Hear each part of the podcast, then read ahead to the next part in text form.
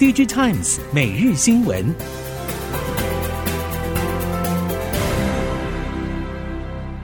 听众朋友们好，欢迎收听 DJ Times 每日新闻，我是翁方月，现在为您提供今天的科技产业新闻重点。首先带您关心。全球记忆体原厂经历过去一年亏损，随着产能紧缩，近期严格控制出货，下游记忆体模组厂几乎抢不到货。Nan Wafer 甚至从过去逐季缩短到逐日报价，供应链笑称强势狂涨不讲武德。此外，市场看好 DDR4 市况发展，虽然 DDR4 现阶段处于亏损出货，且原厂还有不小库存，但由于不再新增产能，明年下半将可望出现短缺，加上记忆体大厂的供给产出转移，将可望为产业带来新一波多头。头。看好未来两到三年都会是机体产业的好光景。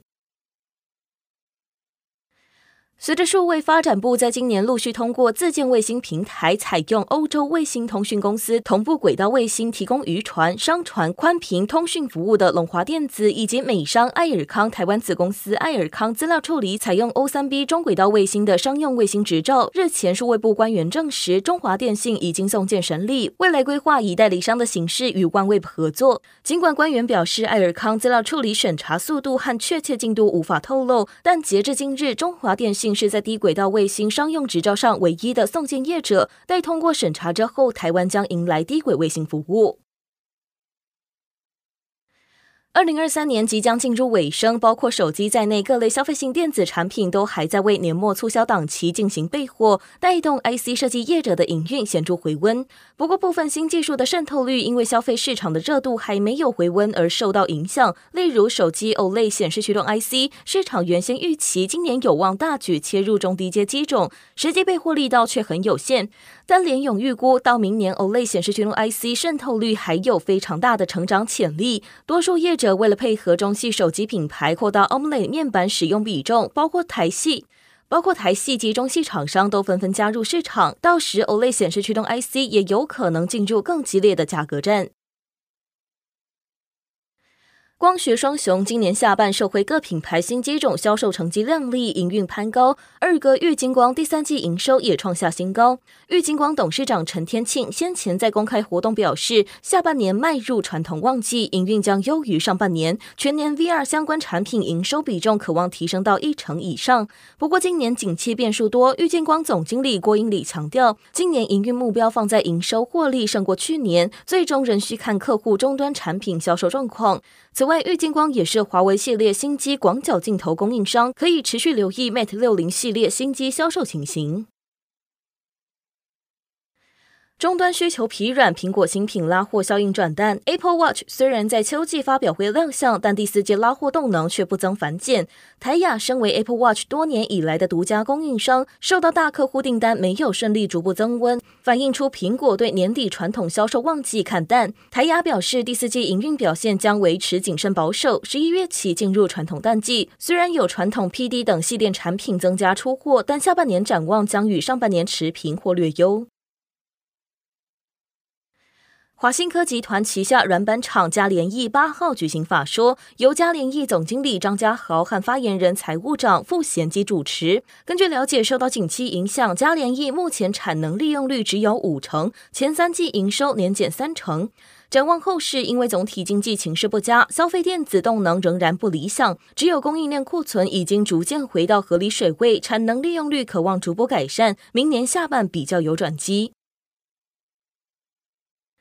维控制器业者生全八号举行法说会，生全董事长温国良表示，近期陆续与晶圆厂洽谈价格新约，明年成本有望降低大约两成。同时，公司新策略将朝模组销售发展，预期模组销售的策略布局明年逐渐发酵。值得注意的是，在市场占比方面，商权已经逐年下调中国营收比例，朝海外市场布局。以获利占比分析，今年前三季非中国市场毛利占比已经超越去年，达到百分之三十九。除了已经布局的南韩、印度市场之外，近期在东南亚也往越南布局。欧洲方面则包括土耳其和意大利等国。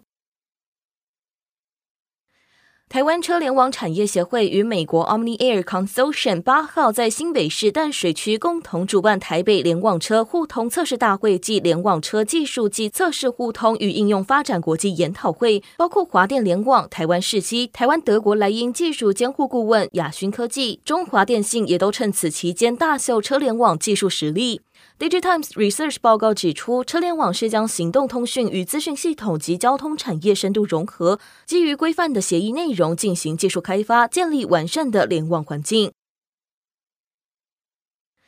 生成式人工智慧当道，有意入场者多，但算力资源却不足，资料搜集不易，都成为新手入场的门槛。半导体研究和顾问公司 SemiAnalysis 曾在八月发布一篇文章，引起广大回响。从 GPU 供应吃紧的观点，将算力需求者分为 GPU Rich 与 GPU Poor 两族群。云端游戏商优必达透露，手上握有成千上万的 GPU，且是资料中心规格，这意味着大型游戏业者可能是为数不多的 GPU Rich 族群。如果想要扩大生成式 AI 研发，可能形成一股新势力。